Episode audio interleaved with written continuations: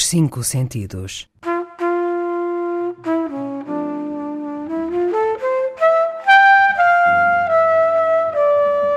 Um programa de Mário Cordeiro.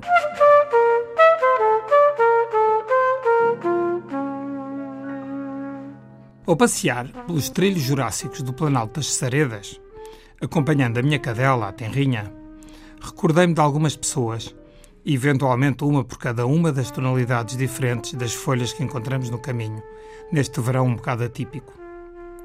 Armando Leandro, por exemplo, juiz conselheiro jubilado, homem humilde, beirão, com uma enorme perspicácia, mas temperada por uma igualmente enorme prudência. Não alinhem histerias ou primarismos, mas não hesita em dar a cara por causas. Intransigente defensor dos direitos da criança, foi presidente da Comissão Nacional de Proteção das Crianças e Jovens em Perigo e fundador de múltiplas associações como a Crescer Ser.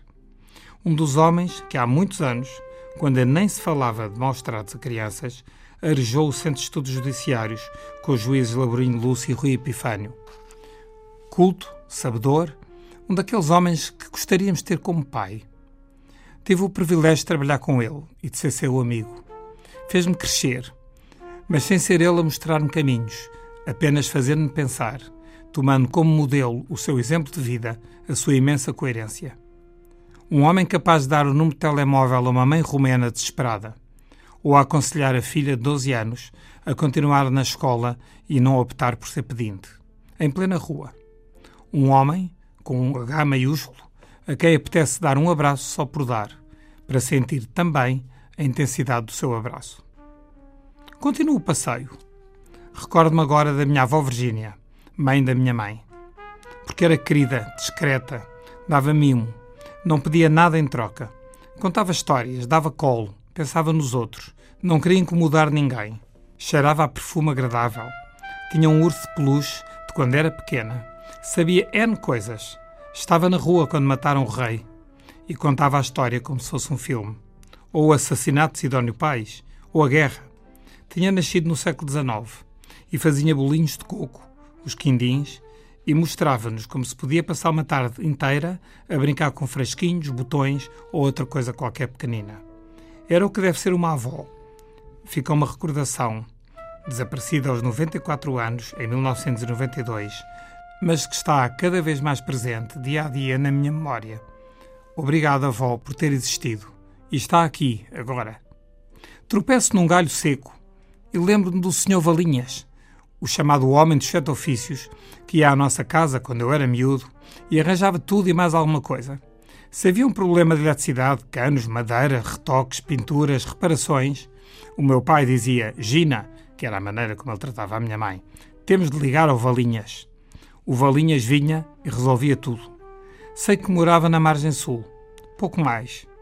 Mas o contacto com ele e o que me ia ensinando sobre bricolagem, eletricidade, arranjos vários, fascinavam-me, pois eu teria aí uns sete, oito anos, e ensinaram-me muita coisa prática. Talvez por isso me recorde dele. Mais tarde conheci alguém muito semelhante, o Sr. Borges. Um senhor que trabalhou para a minha casa, já eu era casado, e que era muito, muito ao jeito de Sr. Valinhas, até no seu bom humor. Os céus têm nuvens, por vezes escuras.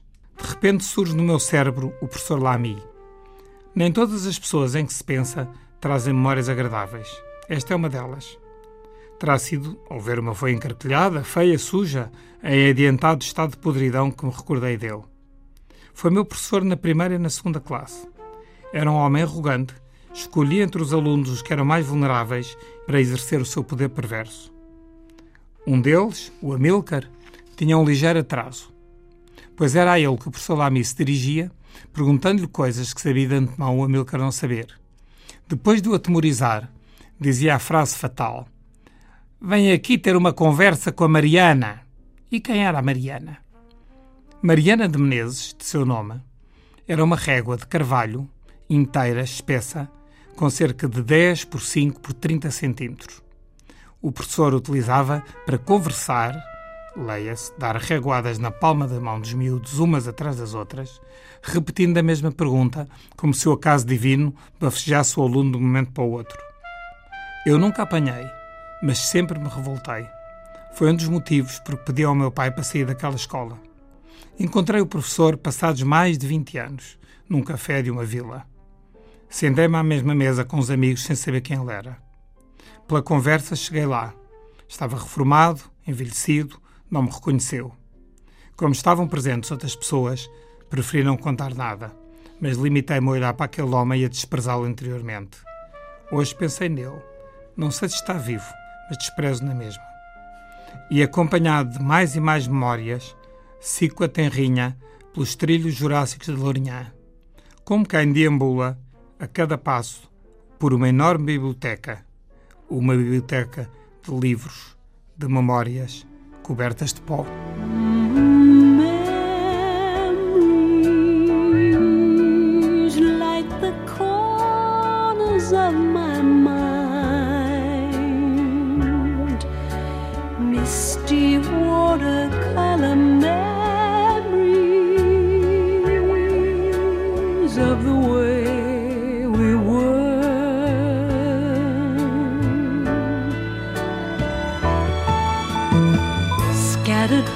Pictures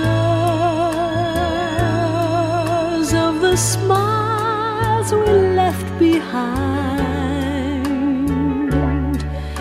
smiles we gave to one another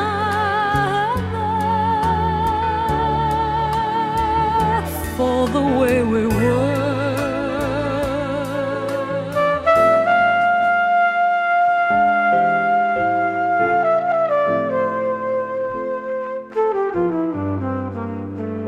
Cinco Sentidos. De Mário Cordeiro.